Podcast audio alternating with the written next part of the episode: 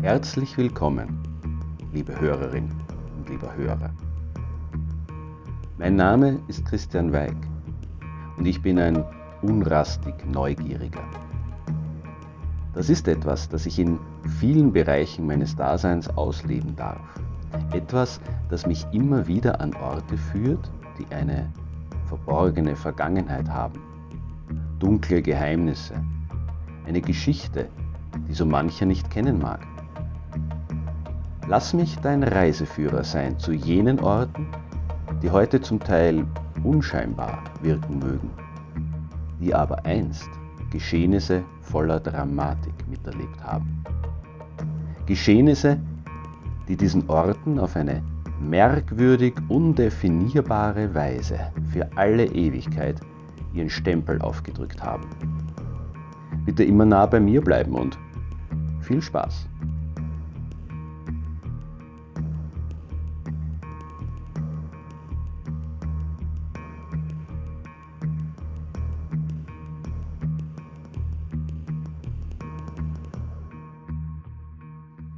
Manchmal muss ich an Orte gehen, von denen ich geglaubt habe, sie hinter mir gelassen zu haben. Hin und wieder fühle ich das dringende Bedürfnis, mich dorthin zu begeben, wo ich meine Haltung zum Leben erlernt habe, wo die Wurzeln meiner Neugier sich im Boden winden. Es sind Orte, die nicht nur im übertragenen Sinne voll dunkler Winkel sind, alt, prall gefüllt mit Erinnerungen und zaghaft beschienen von bernsteinfarbenem Licht. Die Innenhöfe, die Gassen, die Mauern von Wiens Innenstadt begleiten mich seit Jahrzehnten im Wachen wie im Träumen.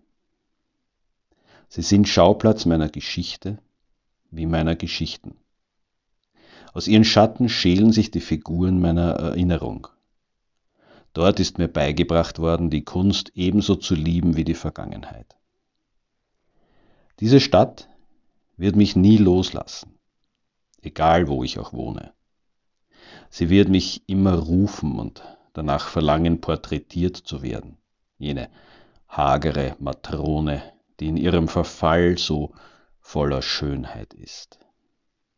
Generationen von Menschen haben sie bevölkert haben in ihr gelitten, sich an ihr und aneinander erfreut, sind in ihr geboren worden und ebenso gestorben, unerkannt, unbeachtet, unerinnert.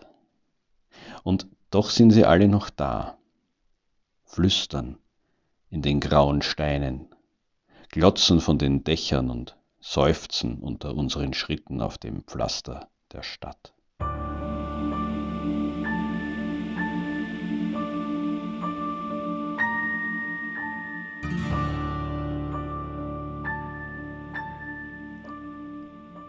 Manche sind buchstäblich noch da, in all ihrer Körperlichkeit, oder zumindest mit dem, was sie nach ihrem Tod davon behalten durften. In den Grüften unter den Kirchen Wiens hat die Stadt ihre Toten versteckt, es aber nie verabsäumt, Besucher bei diesen zu ermöglichen, ja geradewegs dazu einzuladen. Ein prominentes Beispiel für ein solches Totenrefugium ist die Michaela-Gruft. Als ich sie mit etwa 15 Jahren erstmalig besuchen durfte, wusste ich sofort, dass ich hier an einem Ort war, der mich nie wieder gehen lassen würde. Seither scheint er ein Teil von mir zu sein und ich einer von ihm.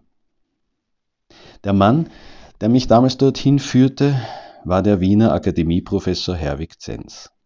Als Grafiker und Maler ließ ihn das Thema Tod ebenfalls nie ganz aus seinen Klauen. So schuf er etwa einen 40 Gemälde umfassenden, insgesamt 53 Meter langen Zyklus nach den mittelalterlichen Totentanzmalereien auf der Friedhofsmauer des Basler Dominikanerklosters. In der Kapuzinergruft von Palermo zeichnete er die dortigen Mumien. Jene ungewöhnlich gut konservierten Leichen regten ihn zu einer ganzen Reihe seiner Werke an. Weitere 20 Gemälde entstanden nach Jakob Hibelers frühbarockem Totentanz in der Annakapelle von Füssen.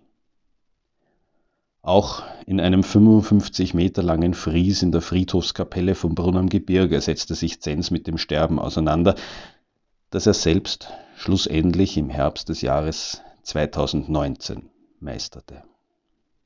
Ich habe mit diesem Mann rein aus jugendlichem Trotz und unreflektierter Sturheit gestritten, habe seine kunsthistorischen Erläuterungen wie religiöse Predigten aufgesogen, habe seine großformatigen Bilder verabscheut und seine Grafiken, vor allem seine Radierungen, geliebt. Nur selten berührt mich der Tod eines Menschen. Seiner hat es. Darum ist die Stimme jenes Mannes bei jedem meiner Besucher in der Michaela-Gruft präsent.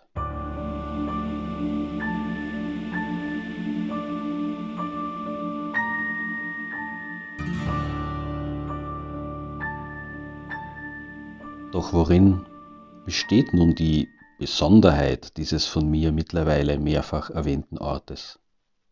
Warum taucht er in meinen Geschichten auf? Warum erinnern mich die Bilder, die ich von ihm in meinem Kopf trage, stets daran, dass ich meine Tage nutzen, mein Denken in nachvollziehbare Form gießen muss? Höchstwahrscheinlich deshalb, weil die Michaela Gruft mir erstmals die Endlichkeit des Lebens in all seiner Anschaulichkeit deutlich gemacht hat. Anschaulicher als jeder Film, als alle Fotos oder Gemälde, als jedes Requiem und alle Texte das jemals zu Wege gebracht hätten. Wie hat sie das geschafft?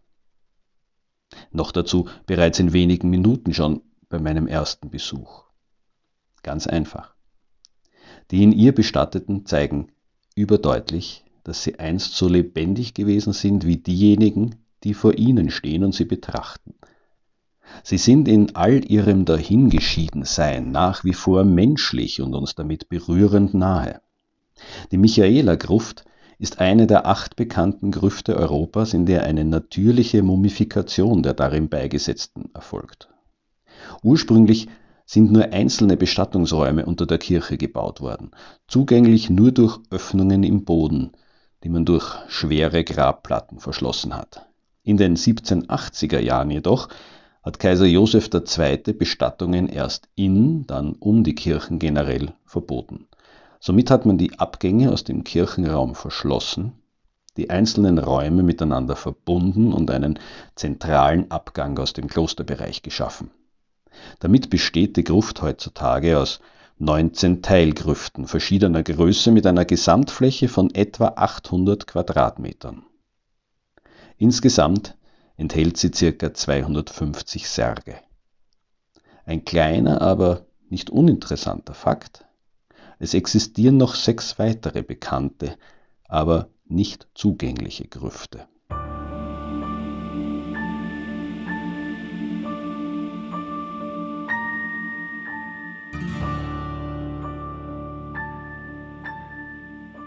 Warum aber ist es in der Michaela-Gruft zur natürlichen Mumifikation der Leichen überhaupt gekommen?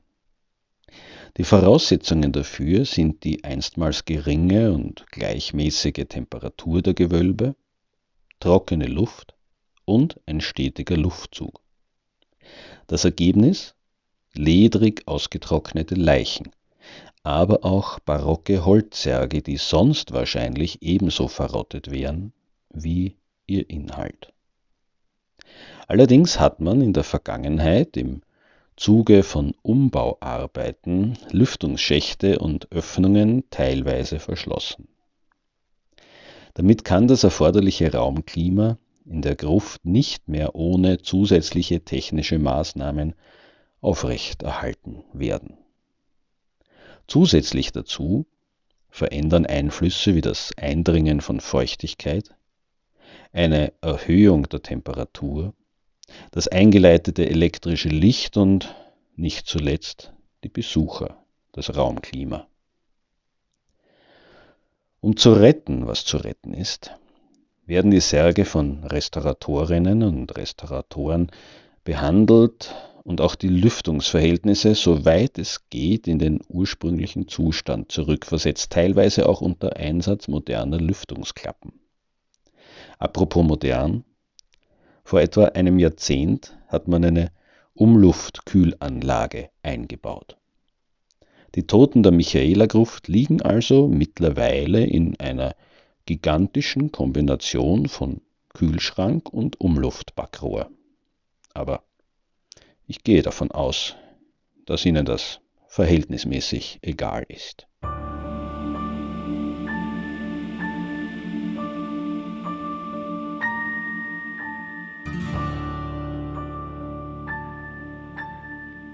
Nach wie vor kann man die Michaela-Gruft besichtigen.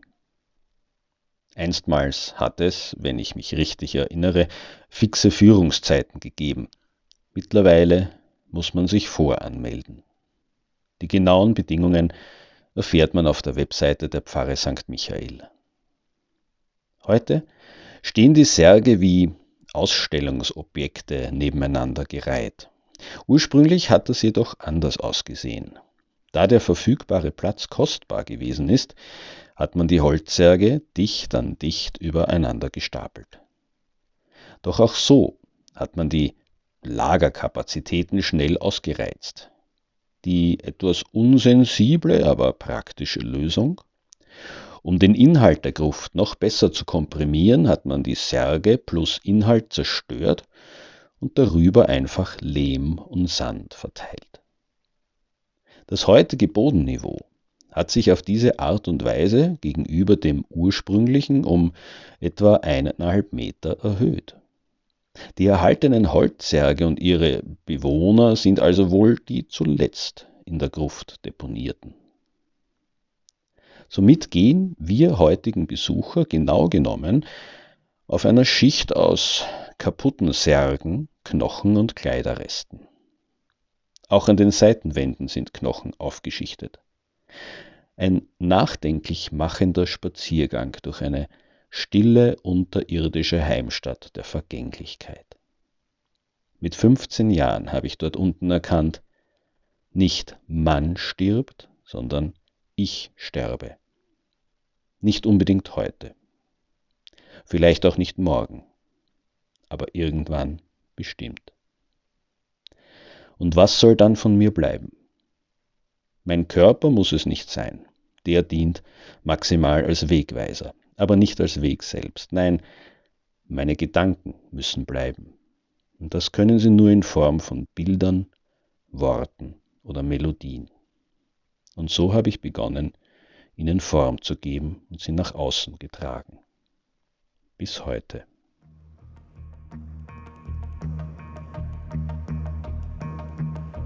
So, liebe Hörerin und lieber Hörer, ich hoffe, du hast etwas Neues erfahren oder vielleicht sogar Lust darauf bekommen, den Schauplatz der heutigen Podcast-Folge zu besuchen.